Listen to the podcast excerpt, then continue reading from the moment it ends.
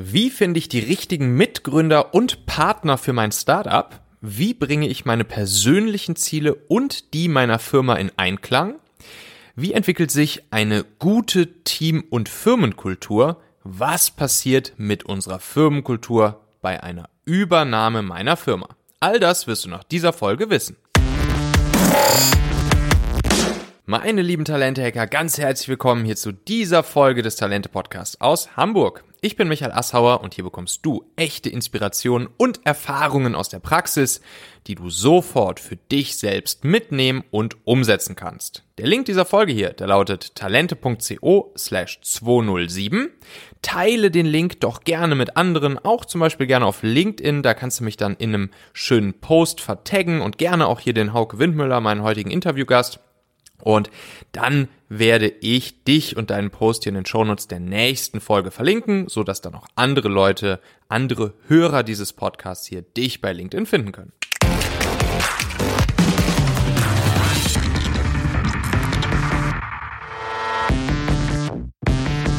Ihr seid scheiß Studenten, ihr habt doch eh nichts zu verlieren. Damit hat Hauke und mir damals äh, unser Mentor uns den nötigen Tritt in den Hintern gegeben, als wir mit dem Gedanken gespielt haben, aus unserer Produktidee für Familionet ein echtes Business zu machen, eine Firma zu gründen, unser Startup aufzuziehen. Naja, und dann waren wir natürlich so weit, dass wir gesagt haben, okay, los geht's, gesagt, getan. Wir haben dann gegründet und so nahm alles seinen Lauf. Wir haben dann unseren Mitgründer David mit an Bord geholt. Wir haben erste Geldgeber überzeugt.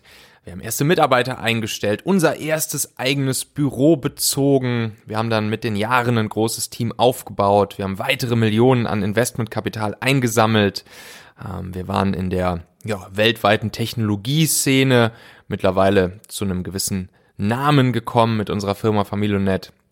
Wir waren im Silicon Valley, in New York, Tel Aviv, London und all den anderen Technologiezentren dieser Welt unterwegs. Und schlussendlich wurden wir dann von Daimler übernommen und äh, haben den Exit erlebt und natürlich auch die Integration unserer Firma und unseres gesamten Teams äh, in den großen Konzern.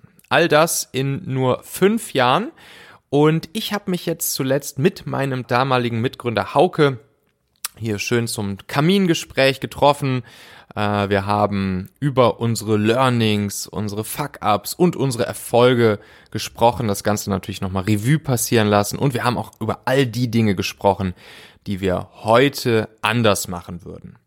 In insgesamt vier Folgen geht's jetzt hier also um solche Themen wie das Finden der richtigen Mitgründer, den Einklang von persönlichen Zielen und Unternehmenszielen, den Aufbau einer guten Firmen- und Teamkultur, das Finden und Testen einer guten Geschäftsidee, das Finden, Einstellen und Trennen von Mitarbeitern, eine mitreißende Vision und Mission fürs Unternehmen zu erarbeiten. Es geht darum, wie man als Startup für starke PR und breite Medienaufmerksamkeit sorgt, wie man als Gründer Geldgeber und Investoren überzeugt, äh, wie man sein Produkt vermarktet und natürlich auch, wie man klug dafür sorgt, dass sein Unternehmen am Ende gekauft und übernommen wird. Ja, einmal die komplette äh, Klaviatur der Start-up und Gründungs- und Unternehmensaufbau-Skills hier durchgegangen. Das Gespräch ist in vier Folgen aufgeteilt, kommt jetzt hier in vier Podcast-Folgen. Viel Spaß dabei. So, heute habe ich zum ersten Mal ähm, einen meiner beiden Mitgründer bei mir, und zwar den guten Hauke. Ähm, mit dem ging damals alles los. Hallo, Michael, freut mich hier zu sein. Endlich mal in deinem Podcast. Ja, Mann, Mann, Mann, ey. Das hat jetzt zwei Jahre gedauert. Das hat zwei Jahre gedauert. Ja, ähm, ja damals ging, ging alles los, als wir uns in der, als wir uns in der Uni getroffen haben.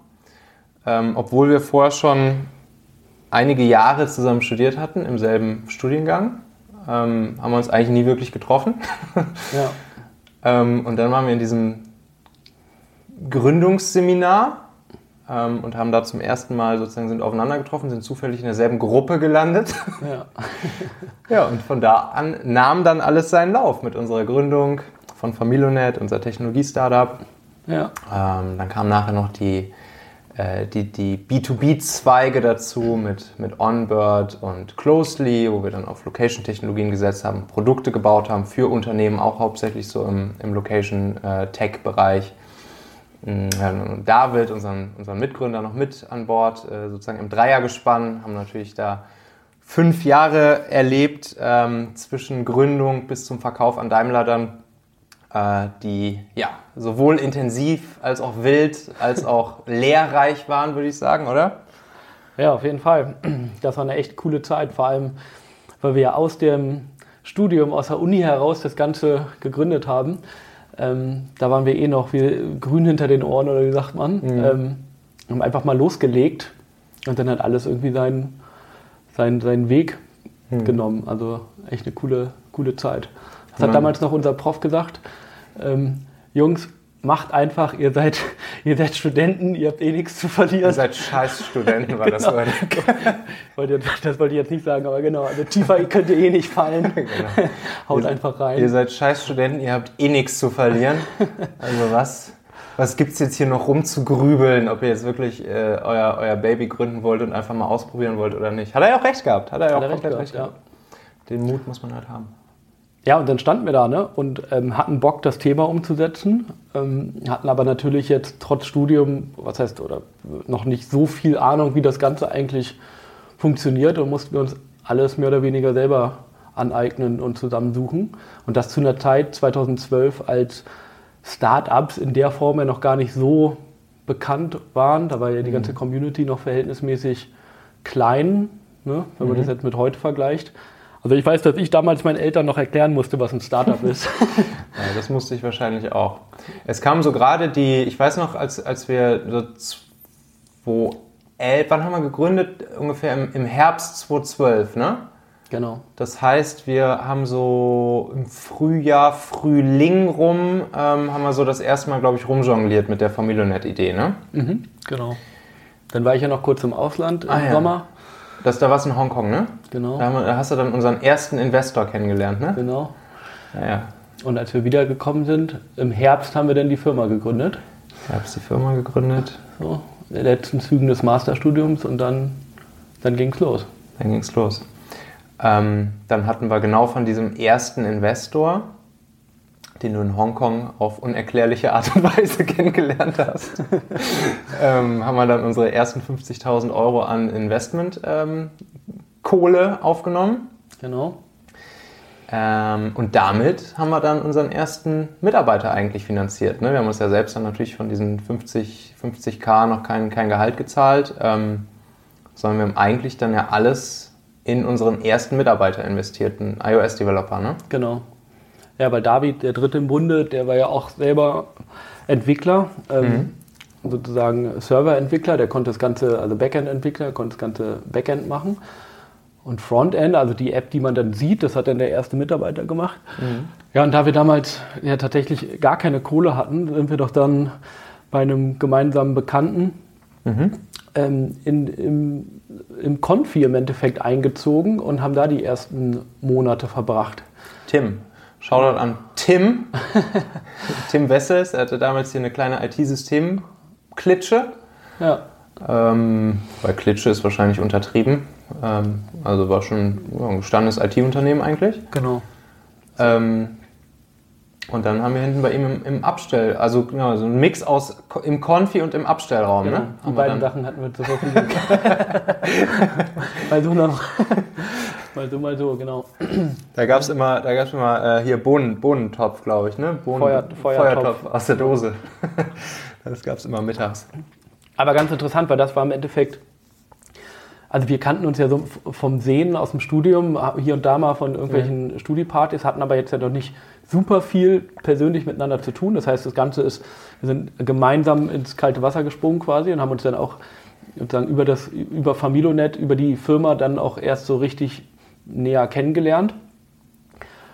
Und vor allem in dieser ersten intensive Phase, wo wir ähm, dort in dem Abstellraum bzw. Konfi von mhm. Tim waren, mhm. auf irgendwie gefühlt elf Quadratmetern oder so zu dritt. Mhm. Und das war aber gleichzeitig die, ja, da gab es nicht nur Feuertopf, sondern es war auch die, die Feuer, Taufe, Taufe ja. weil wir halt von morgens bis abends im Endeffekt aufeinander hingen ja. und äh, also wirklich von 0 auf 100 so eine intensive Zeit miteinander verbracht ja. haben, dass das sozusagen hat sich auch ein bisschen wie so eine kleine Probezeit angefühlt. Ne? Wenn, ja. wir, wir dachten, wenn wir jetzt die ersten zwei, drei Monate hier zusammen, wenn wir das Ding jetzt hier so überleben, dann kann uns danach auch nichts mehr umhauen. Nee, nee, das, das stimmt, das stimmt.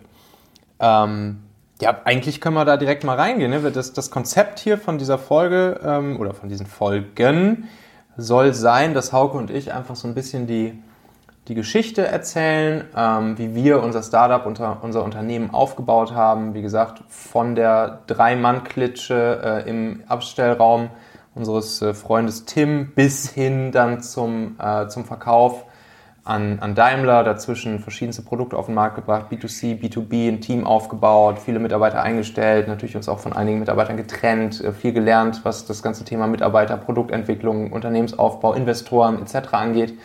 Ähm, und wir wollen jetzt einfach hier so ein bisschen ähm, unsere Erfahrungen mit euch teilen ähm, und vielleicht die ein oder andere Inspiration mitgeben und natürlich auch hier, nicht, nicht, nur, nicht nur ich habe jetzt hier in den letzten Monaten mein Buch rausgebracht, sondern auch du, Hauke. Du hast das Buch Startup Skills rausgebracht. Mhm. Und da sind halt super viele so kleine Anekdoten aus der Familiennetzeit drin. Und, ähm, und äh, ja, und da wollen wir uns auch einfach mal ein bisschen langhangeln. Ich kann hier direkt mal gucken. Da gibt es nämlich auch ein Kapitel, wo es heißt, wie man seine Mitgründer findet, oder? Wo genau. wir jetzt gerade schon bei dem Thema waren. Genau, also die Idee des Buches ist, dass wir da, ich habe das gemeinsam mit einem, mit einem Hochschulprofessor geschrieben, mhm. Professor Sebastian Pioch, mit dem wir damals schon einige Projekte gemeinsam hatten. Der lehrt eben das Thema Entrepreneurship. Mhm. Kommt also eher so, hat eher so die theoretische Brille auf, auf äh, und, und, guckt aus der Theorie auf das ganze Thema. Mhm. Wir haben eben in den letzten Jahren sehr viel Praxiserfahrung gesammelt. Mhm.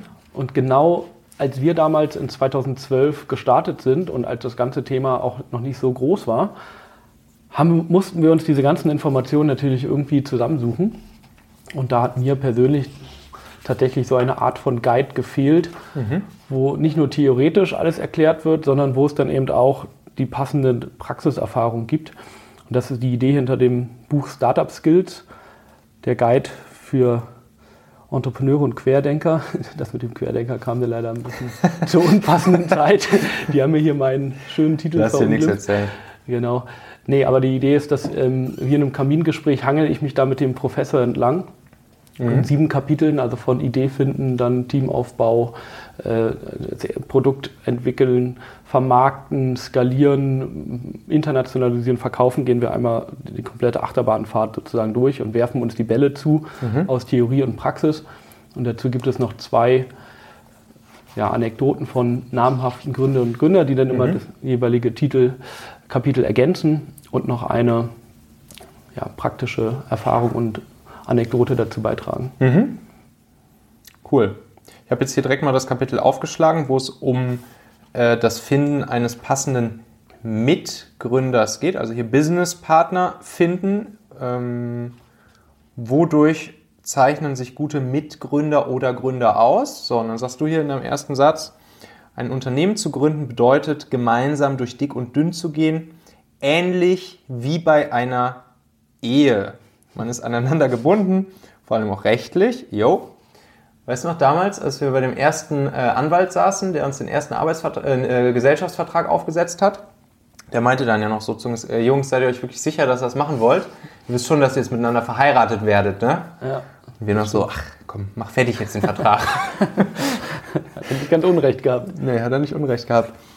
Ähm, und ähm, rechtlich verbringt manchmal sogar mehr Zeit mit seinen Mitgründern als mit der Freundin oder dem Freund. Ja, das kann man wahrscheinlich so sagen, ne? Ja. Ja, also wir haben ja tatsächlich von morgens bis, bis abends, äh, sieben Tage die Woche, haben wir da zusammen ähm, gewerkelt an unserem, an unserem Unternehmen, an unserem ersten Baby. Mhm. Und entsprechend ist das eine intensive Zeit. Und gerade wenn man mit mehreren Charakteren da gemeinsam unterwegs ist. Wir waren zu dritt. Ähm, klar, gibt es natürlich auch unterschiedliche Meinungen, aber das war ja genau unsere Stärke im Endeffekt. Wir sind drei unterschiedliche Typen gewesen, Ja. ähm, alle drei mit, mit Stärken und Schwächen versehen, so wie es eben ist. Ähm, und so konnten wir im Endeffekt dann uns sehr, sehr gut ergänzen. Ich glaube, das war unsere Stärke damals. Ja. Für mich war es dann essentiell, dass wir alle dieselben Ziele verfolgen und meine Mitgründer mit der gleichen ehrlichen Leidenschaft und demselben Commitment für die gemeinsame Sache kämpfen wie ich, schreibst du hier. Diese Gemeinsamkeit, die muss man dann aber schon haben, ne? Klar. Auf jeden Fall. Und deswegen haben wir uns ja auch immer wieder die Zeit genommen, um gemeinsam zu reflektieren, ob wir noch die gleichen oder zumindest ähnliche Ziele haben. Was ja auch ein großes Learning von uns war. Einmal im Jahr so ein Gründer-Retreat zu machen, wo wir dann sehr strukturiert uns überlegt haben, was sind jetzt die persönlichen Ziele von jedem von uns auf eine lange Zeit gesehen, auf fünf Jahre gesehen, aber auch auf kürzere Zeithorizonte gesehen, aufs nächste Jahr und haben das abgeglichen und geguckt, ja, passt das irgendwie einigermaßen zusammen, dass wir halt jetzt hier auch gemeinsam das Unternehmen führen. Auf den Trichter kamen wir ein kleines bisschen später, glaube ich. Ne? Also wir haben das, glaube ich, so die ersten ein, zwei, drei Jahre oder so haben wir das ja noch nicht gemacht, dass wir die, unsere persönlichen Ziele mit den Business-Zielen sozusagen in Einklang gebracht haben. Ne? Das war eigentlich so, und das war für mich einer der magischsten Momente. Das war, da hat so richtig krass Klick gemacht. Ja. Weil da haben wir, da haben wir uns dann für ein Wochenende eingeschlossen. Ich erinnere mich zum Beispiel noch das eine Mal hier unten am, äh, am Hafen in Hamburg, äh, direkt am Fischmarkt. Da haben wir uns so ein Apartment gemietet. Und dann ähm, haben wir genau das gemacht, haben wir gesagt, wo, wo wollen wir eigentlich persönlich unser eigenes Leben, wo sehen wir uns in einem Jahr, in zwei Jahren und in fünf Jahren, haben wir, glaube ich, aufgeschrieben. Und das haben wir uns dann erstmal gegenseitig präsentiert. Ne? David wollte das in einem Jahr haben und sein und das in zwei Jahren und das in fünf, du dieses, ich jenes. Und dann haben wir uns das erstmal gegenseitig präsentiert Ja. und dann haben wir uns dann überlegt, okay, natürlich steht da jetzt nicht bei jedem dasselbe drauf, ist ja logisch. ähm, aber wie kriegen wir das jetzt hin, dass wir jetzt unsere gemeinsame Company so ähm, positionieren und so steuern, dass wir damit im Optimalfall alle drei unsere persönlichen Ziele erreichen können? Oder? Ja. Und- ja, und das Gute war dann in, im zweiten und dritten Jahr, dass wir genau schauen konnten, haben wir das hingekriegt, haben wir unser Einjahresziel erreicht, wie weit liegen wir da weg? Und also bei dem Einjahresziel waren wir erstaunlich, also wir haben das erstaunlich gut hinbekommen, uns in die Richtung weiterzuentwickeln. Ne? Also es war jetzt nicht immer 100% Zielerreichung, aber es, es ging schon immer sehr, sehr gut in die Richtung und ähm, das hat eigentlich ganz gut funktioniert. Und das hat uns dann auch die Motivation und Kraft gegeben, wieder äh, weiter reinzuhauen. Ja. Ne? Das war jedes Mal wieder ein neues Alignment. Ja. Wir haben uns in, in die Augen geguckt und sehen, okay, geil, wir, wir haben hier noch Bock auf die, auf die gleiche Sache und dafür lohnt es sich, jeden Tag da voll reinzuhauen. Ähm, das hatten wir am Anfang, hast du recht, natürlich nicht. Ey, Also ich würde sagen, ganz am Anfang war es einfach, äh, es war einfach der, der Wille, da was, was Eigenes zu machen. Ne, ich meine, wir haben beide ähm, BWL studiert. Das heißt, man wurde da standardmäßig ausgebildet, sozusagen eine, eine, eine Konzernkarriere einzuschlagen. Und da hatten wir halt keinen Bock drauf. Und wir wollten was Eigenes machen. Und das war einfach der, der Wille. So, Ja. Das hat uns angetrieben am Anfang und auch zusammengeschweißt natürlich. Ja. Und ich glaube, wenn ich mir jetzt so nochmal so versuche vor Augen zu halten, was wir da hingeschrieben haben, was unser Fünfjahresziel war, also was sozusagen das längerfristige Ziel ist, ja egal ob es vier oder fünf oder sieben Jahre sind, aber zumindest sozusagen unsere etwas längerfristigere Version für äh, Vision für uns persönlich war. Ähm, und ich mir jetzt gerade so angucke, was wir jetzt gerade jeweils so machen und wie wir jetzt gerade so jeweils unterwegs sind, ist das, glaube ich, auch gar nicht so weit weg von dem, was Ja. wir uns damals vorgenommen haben. Ne? Ja, also, also, also das Thema Freiheit hat bei uns allen dreien relativ große Rolle gespielt. Irgendwie w- w- möglichst frei entscheiden können, was wir machen möchten, im Sinne von, ne, dass, wir, dass wir nicht in so ein Korsett gezwängt sein möchten. Und ja, da sind wir auf einem guten Weg, auf jeden Fall, alle drei. Dass wir zumindest jetzt die Themen machen, die uns gefallen, die uns erfüllen, die uns einen Purpose geben. Bevor wir jetzt da, dann will ich natürlich gleich nochmal ein bisschen tiefer mit dir drauf eingehen, was, was du denn, was du jetzt heute machst. Du machst jetzt wieder auch was sehr Spannendes. ähm, aber lass uns erstmal noch ein kleines bisschen in unserer Story langhangeln. Mhm. Ähm, Mitgründer finden, die richtigen Partner an der Seite haben. Ähm, check. So, dann kommen die ersten Mitarbeiter. Was passiert dann? Was ändert sich dann? Was, was, was haben wir dann für, für Learnings gemacht? So, wir hatten unseren ersten Mitarbeiter, wie gesagt, mit, den, mit der ersten Investmentkohle, den wir dann finanzieren konnten. Ja, und dann standen wir da und hatten auf einmal Personalverantwortung. Ja. Und das äh, zu einem Zeitpunkt, wo wir selber natürlich noch verhältnismäßig jung waren. Also die ersten Mitarbeiter, die wir hatten, waren noch alle älter als wir, oder zumindest der, der erste Mitarbeiter. Und da hat sich natürlich schon viel verändert. Mhm. Einmal waren es nicht mehr nur wir drei als, als Gründer. Ja, so da, da wurde viel diskutiert, da gab es auch Meinungsverschiedenheiten und wir konnten das ausdiskutieren. Am Ende haben wir immer zu dritt eine gute Entscheidung treffen können. Ja. Meistens sogar das, die bestmögliche sozusagen, weil mhm. wir uns zu dritt immer äh, die Argumente so ausgetauscht haben, dass am Ende das beste Argument sozusagen ähm, gewonnen hat. Und auf einmal war ein Mitarbeiter da, da ist natürlich ein komplett anderer Umgang, der äh, viel, mit viel mehr Verantwortung einhergeht. Ja. Das war ein extremes Learning für uns. Da haben wir natürlich auch viel falsch gemacht am Anfang. Aber ich würde jetzt retrospektiv sagen, dass die größte Stärke von uns tatsächlich die Unternehmenskultur war. Mhm. Also sozusagen die, die Art und Weise, wie wir mit unseren Mitarbeitern umgegangen sind und wie wir unser Team geformt haben, wie wir gemeinsam gearbeitet haben. Diesen, diesen Spirit, den wir damals erzeugt haben, das war sicherlich ja, unsere größte Stärke, weswegen sich die Mitarbeiter extrem wohlgefühlt haben bei uns und auch zur Höchstleistung motiviert waren. Das, das war halt, wie man sich das vorstellt, in so einem Startup, alle haben am einen Strang gezogen wir haben uns ja die Nächte um die Ohren gehauen. Es fühlte sich gar nicht wie Arbeit an. Mhm. Ja, das war eine extrem geile Zeit. Du schreibst hier in deinem Buch Seite 70, bei uns war Recruiting immer Chefsache. Die ersten Mitarbeiter prägen die Kultur eines Startups eben maßgeblich mit und sollten deshalb von den Gründern persönlich ausgesucht und eingestellt werden. Jetzt haben wir ja auch unseren unseren langjährigen Mitarbeiter äh, Hendrik, Fachkreisen auch äh, Hein oder Heimlon genannt. So, das ist auch so ein Ding bei uns, gab es spätestens ab dem dritten Tag, für die Leute bei uns waren, gab es einen Spitznamen. Für jeden und alles. Genau. ähm, und er war ja auch so einer, ne? wie gesagt, auch so im Prinzip der erste oder einer der ersten Mitarbeiter, ähm, der auch einfach so einer war, der, würde ich sagen, diese, die Kultur bei uns so massiv geprägt hat, oder? Ja. Ja, der war ja am Anfang ähm, Werkstudent mhm. und es war dann der ähm, tatsächlich zweite Mitarbeiter, beziehungsweise er kam eigentlich parallel mit dem ersten, also mhm. erste slash zweite. Und wir, wir, hatten damals eigentlich nicht mal die Kohle für einen Werkstudenten und haben gedacht, ach komm, das müssen wir jetzt machen. So, das ist, der, der ist motiviert, motiviert der, der ist cool. Und im Endeffekt, ja, hat sich Hein dann zu unserem ja, quasi ersten und letzten Mitarbeiter ähm, zu der treuesten Seele überhaupt mhm. entwickelt, mit dem wir gemeinsam durch dick und dünn gegangen sind. Der hat als Werkstudent bei uns angefangen, als er selber sozusagen noch Programmieren, iOS-Programmieren gelernt hat und irgendwann mhm. war er der iOS-Chefentwickler mhm. und hat ein, hat ein Team gehabt von iOS-Entwicklern. Also er hat selber auch persönlich eine enorme Entwicklung in der Zeit durchgemacht. Ja.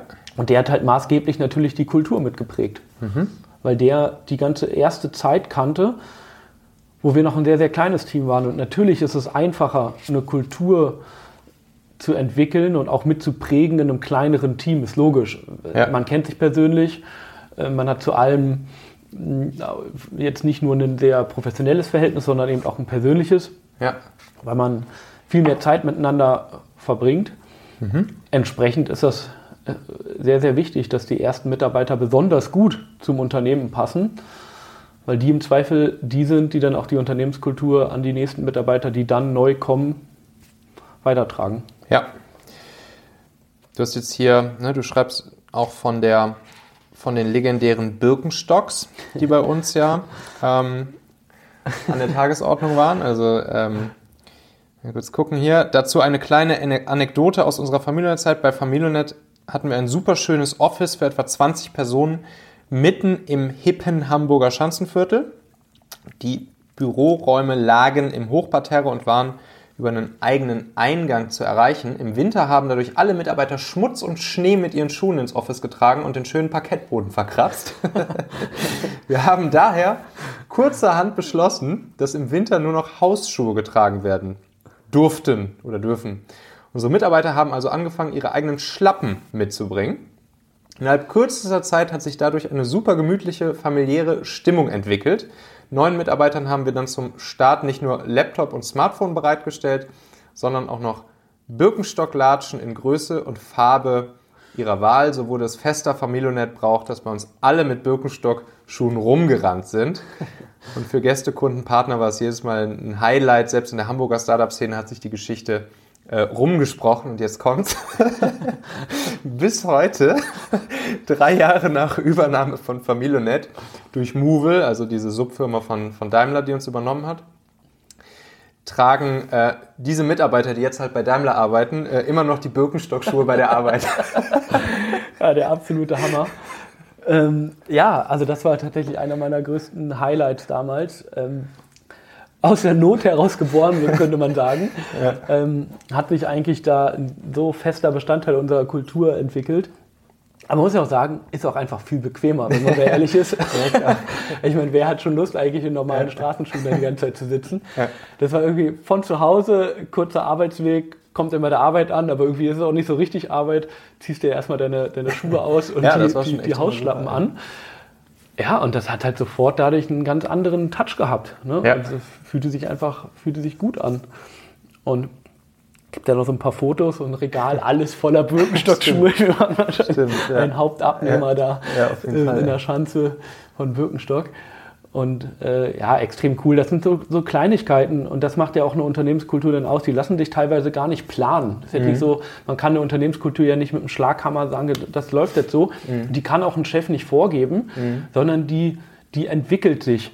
So, und die, die Kunst ist es dann nur, dieses äh, geschickt in die richtige Richtung zu lenken, dass sie sich halt äh, positiv entwickelt und nicht irgendwie abdriftet oder womöglich negativ entwickelt. Das heißt, ein Chef kann eine Unternehmenskultur kaputt machen. Er kann sie zwar nicht äh, sozusagen komplett bauen, aber er kann sie kaputt machen. Ja? Er kann sie kaputt machen, genau. Oder er kann natürlich auch sehr aktiv hier und da sein Zutun machen, um halt eine Unternehmenskultur auch in eine gute Richtung entwickeln zu lassen. Wie würdest du das machen? Wie, wie wird das gehen? Also wir haben ja zum Beispiel ähm, festgestellt, dass diese Montagsmeetings so, in, in so vielen Firmen beginnt der Arbeitsalltag mhm. Äh, am Montag erstmal mit einem Meeting, so. Und wir dachten, ja gut, aber man kommt vom Wochenende und dann, dann ist man erstmal in so einem Meeting drin, was zwei Stunden läuft, um die Woche zu planen. Da hat eigentlich niemand so richtig Bock drauf. Mhm. Gleichzeitig ist das Wochenende über ja auch viel passiert, mhm. auch viel Schönes, Privates passiert, über das man sich austauschen möchte. Also mhm. haben wir das ähm, berühmte Montagsfrühstück etabliert und es gab eine eine feste Zeit. Das war also montags, ich glaube zwischen 8 und 8 und, also ich glaube um 9 Uhr, irgendwie so zwischen mhm. 8 und 9 war Frühstück angesagt, das wir gestellt haben und das war eben auch ganz bewusst kein Frühstück, also wurde vorbereitet, äh, kein Frühstück, wo wir irgendwelche Schnitten einfach nur hingelegt haben, die sich jeder Mitarbeiter dann genommen hat, bevor er an den Platz gegangen ist, sondern mhm. es war wirklich so ein Frühstück, wie man es zu Hause kennt, vom Wochenende. Ja. Und dann saßen wir da gemeinsam, haben gefrühstückt, gegessen, uns ausgetauscht und sind so gemeinsam in die Woche gestartet. Und das ist natürlich eine Sache, die haben wir uns dann schon überlegt so, und haben dieses Frühstück etabliert. Das mhm. ist jetzt ein Teil der Unternehmenskultur, der ist jetzt nicht einfach von den Mitarbeitern selber ja. ausgegangen, sondern es war von uns sozusagen gestreut. Ja. Und so ist es dann nachher irgendwie so ein guter Mix aus Sachen, die sich entwickeln und aus Dingen, die wir halt ganz bewusst so gesteuert haben. Ja.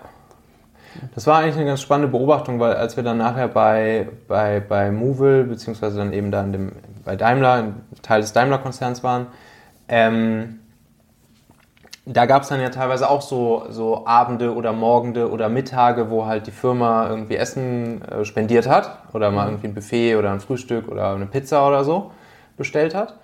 Da habe ich dann aber oft irgendwie so ein bisschen beobachtet, dass genau dieser Effekt eintrat. Ja, die, die Leute rennen hin, holen sich schnell was und, äh, und setzen sich irgendwie wieder an Platz und, ähm, und es hat irgendwie gar nicht diesen sozialen Effekt, den es ja eigentlich haben soll, ne? Weil so ja. kannst du ja auch eigentlich sparen als Firma da ja. eine Pizza hinzustellen, wenn jeder sich nur ein Stück nimmt und wieder sein eigenes Süppchen weiterkocht, ne? Ja. Und das war eigentlich, das war irgendwie schade dann zu, zu sehen, ne? Wie, wie würde ich sowas dann antriggern können?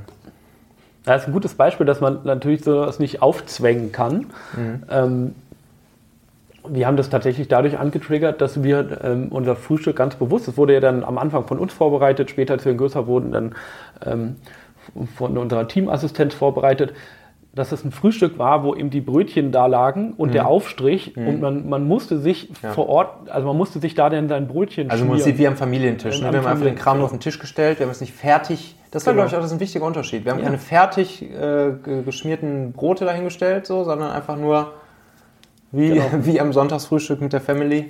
Genau. Einfach alles noch auf den Tisch gestellt. Klar, und dann gab es natürlich mal den einen oder anderen, der hatte, der musste dann direkt am Montag früh auch anfangen, sofort zu arbeiten, aber der hat sich zumindest dann die paar Minuten Zeit genommen, sich seine Brötchen da zu schmieren und hat währenddessen dann trotzdem sich kurz unterhalten. Mhm. Also das war eine echt schöne Sache, die wir dann auch mitgenommen haben, tatsächlich dazu Daimler, weil uns klar war, wenn wir jetzt ähm, unsere komplette Kultur sozusagen über Bord werfen, dann wird niemals eine Integration erfolgreich funktionieren. Mhm. Und das waren dann Elemente, wo wir wirklich darauf bestanden haben und gesagt haben, nee, also wir, wir brauchen unser Montagsfrühstück. Mhm. Das ist einfach mhm. Teil von Familionet und das haben wir dann tatsächlich auch mhm. dort umgesetzt und mhm. fortgeführt. Mhm. Klar, es ist irgendwann, hat sich natürlich dann auch dort in dem Konzern, äh, vermischt sich dann die Kultur, ne? und, und, und aber ein paar Elemente äh, konnten wir trotzdem beibehalten. Wird mir auch teilweise so eine, so eine etwas eigene Sprache, teilweise schon, das war so schon legendär, der Familo-Talk, ja. den wir irgendwie entwickelt haben. Und da gab es halt einfach dann irgendwann so Vokabeln und Worte, die, äh, die hat halt kein anderer Mensch verstanden, außer die Worte, äh, die Leute, die bei uns gearbeitet haben. Ähm, und dann war so scherzhaft, gab es dann für jeden neuen Mitarbeiter, der, der neu bei uns anfing, gab es dann erstmal sozusagen in den ersten Tagen Vokabeltraining. wo man dann erstmal seine Vokabeln Familio-Talk lernen musste. Ja. Und, ähm, und dann gab es halt, wie gesagt, so ein paar eigene äh, Worte und Begriffe und so, die wir einfach alle benutzt haben. Dann hatten wir ja auch dann irgendwann relativ äh, straighte Projektmanagement-Prozesse im Sinne von, von Scrum, was wir ziemlich knallhart durchgezogen haben, ähm, eingeführt wo dann auch mit Daily Stand-up vorm, vorm gemeinsamen äh, Scrum-Board, also ein Projektmanagement-Board stehen und dann halt äh, sich auch ein bisschen gegenseitig dafür feiern, mhm. äh, für, die, für die Tasks, Aufgaben, die gestern zum Beispiel irgendjemand erledigt hatte. Dann haben, hatten wir immer so ein Ritual, dass morgens alle gemeinsam vorm, vorm Board standen und es wurden dann erst am nächsten Morgen sozusagen die, die Zettelchen, die mhm. Post-its von, die, von diesem Board vor allen anderen ähm, äh, in den Mülleimer geschmissen. Dann haben alle anderen geklatscht und gejubelt, ja. dass diese Person jetzt gestern diesen Task erledigt hat. Und dann eben noch das mit den Hausschuhen und so. Und ich weiß noch, als wir dann zu Daimler kamen, ähm, hat dann ja, ein, ein, ein Kollege dann da ähm, bei uns, oder ein neuer Kollege, der sozusagen dann bei Movil war und vorher nicht bei Familionet war, äh, Lukas, der, der hat dann so scherzhaft immer äh, gesagt, jo, das sind hier die, ist hier dieser eingeborenen Stamm von Familionet, die halt zum ersten Mal jetzt irgendwie so aus, aus ihrer Wildnis äh, jetzt in die, in, die, ähm, in die Zivilisation kommen. Und er meinte, ja, die stehen dann da im, im Kreis und klatschen barfuß und benutzen irgendwelche Worte, die kein Mensch versteht. also wirklich so richtig so, ja, das war irgendwie ganz lustig, ganz lustiger Vergleich. Äh, und da sieht man halt, was sich da für eine, für eine Kultur aufgebaut hat, die uns halt komplett normal schien, aber halt für andere Menschen schon ein bisschen crazy scheinbar war, ne?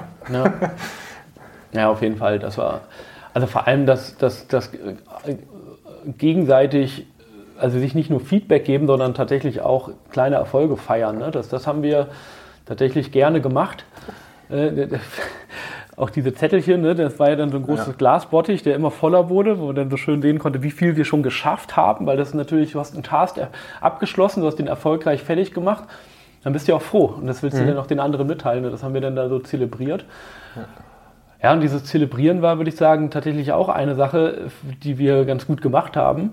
Weil damals, das waren ja auch echt harte Zeiten. Ne? Wir haben viel gearbeitet. Ja. Also das war, hatte, das hatte nichts von einem 9-to-5-Job. Wir haben es natürlich jetzt von niemandem in der Form verlangt. Ähm, ja, manchmal aber, schon, muss man ganz ehrlich sagen. Manchmal oder? schon, also wir ja. haben schon auch. Ich, ja, wir, waren jetzt nicht, ja, also wir haben halt Ziele definiert und die waren teilweise schon sehr, sehr ambitioniert, so, so, wodurch wir natürlich darüber dann auch verlangt haben, dass alle, äh, komme was wolle, das, das, das fertig kriegen. Mhm.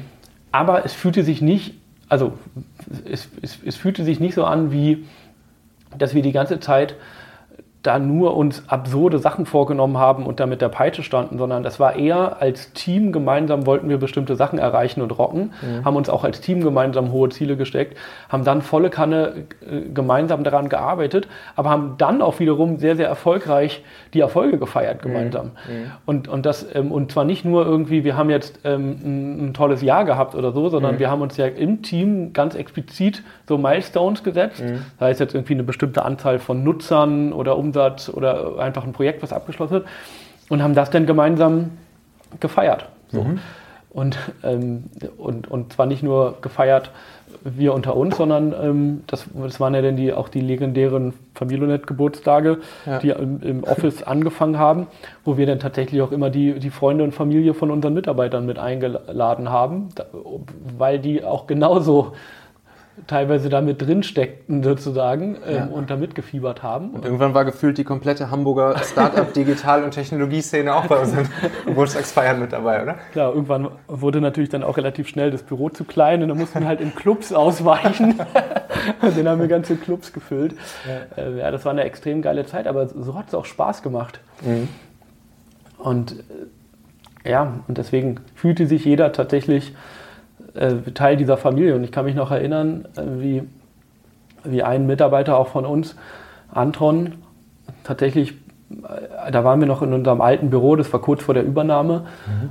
und, und, und haben dann da abends noch ein Afterwork-Bier getrunken an einem Freitag. Und er kam sehr emotional zu uns und hat dann auch gesagt, aber hier Jungs, ähm, das verändert sich doch hoffentlich jetzt nicht alles. Wir bleiben doch trotzdem noch eine Familie. Das oder? war, als der, als der Verkauf schon klar war, ja? Ja, genau. Okay. Mhm. Und das war, das war extrem emotional, weil mhm. das, natürlich hatten auch wir Angst, mhm. dass, dass die Kultur und all das kaputt geht, was wir uns da aufgebaut hatten, weil das ist ja immer die größte Gefahr bei so einer mhm. Übernahme, dass halt genau das, dieser Spirit kaputt geht. Konnten es natürlich auch nicht wissen. Aber das war schon sehr, sehr emotional und, und fast auch irgendwie die, ja, eines der größten Sorgen, die wir hatten, ne? dass, ja. dass jetzt so ein großer Konzern kommt, uns übernimmt und dann super viel kaputt geht von dem, was wir uns über die Jahre sehr, sehr schön gemeinsam aufgebaut hatten. Ja. Es gibt jetzt noch kleine, kleine Anekdote. Wir haben jetzt noch eine, eine Telegram-Messenger-Gruppe, wo alle Familionet-Leute äh, drin sind, die damals äh, die Übernahme mitgemacht haben. Ähm, viele sind jetzt, ne, so, so, wie wir drei Gründer, zum, wobei David ist ja noch bei, bei Movil, beziehungsweise jetzt Mobimeo. Ähm, Hauk und ich sind ja nicht mehr dabei. Ähm, einige der Mitarbeiter sind noch da, einige der Mitarbeiter sind nicht mehr da.